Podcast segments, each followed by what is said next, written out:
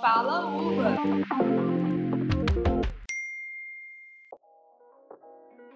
Oi, gente, tudo bem com vocês? Me chamo Beatriz Macieira e faço parte do podcast Fala Uva.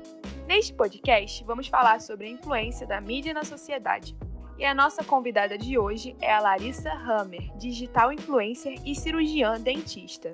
E aí, galera? Eu sou o Vitor Hugo. E o meu nome é Stephanie. E nós vamos assumir a entrevista a partir daqui. Larissa, você é em digital influencer, certo? Primeiramente, eu quero agradecer o convite de vocês de estar participando aqui desse podcast. E é isso mesmo, eu sou digital influencer e também cirurgiã dentista. Com a cultura digital, os meios de comunicação influenciam o nosso dia a dia. Até que ponto a sua vida foi influenciada pelos meios de comunicação? Então, eu posso dizer que a minha vida foi e é atualmente, né, quase que 100% influenciada pelos meios de comunicação.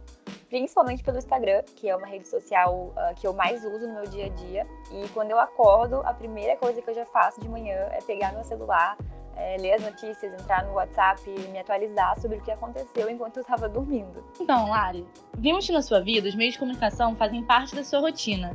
Você acredita que essa rotina é prejudicial ou benéfica na sua vida? Essa questão da influência positiva ou negativa dos meios de comunicação na nossa vida é uma questão super importante, né?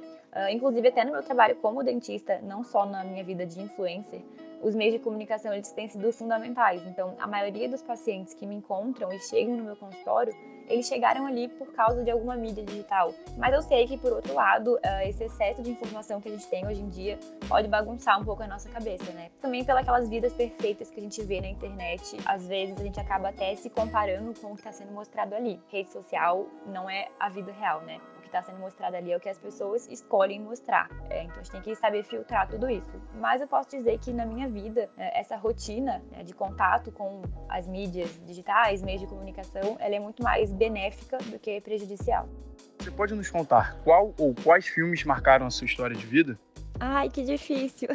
Eu sou muito fã de filme, muito mesmo. E cada filme marcou uma fase da minha vida e me marcou de um jeito. Mas tem um filme em especial que eu gosto muito. Esse filme, é, o nome dele é A Vida é Bela. É um filme mais antigo, é um filme de 97. E o que eu mais gosto nesse filme, o que ele mais me marcou, é a mensagem de superação que ele transmite.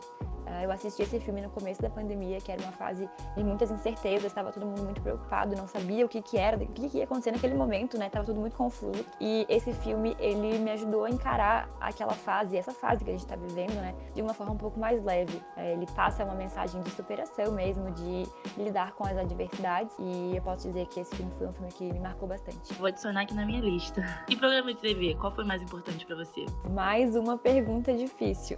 Mas quando eu penso em programa programa de TV, eu automaticamente penso em Castelo Ratimbum. Ele é um programa que marcou muito a minha infância. E o mais legal é que uh, eles ensinavam e passavam uh, lições importantes para as crianças e inclusive lições que eu levo na minha vida até hoje.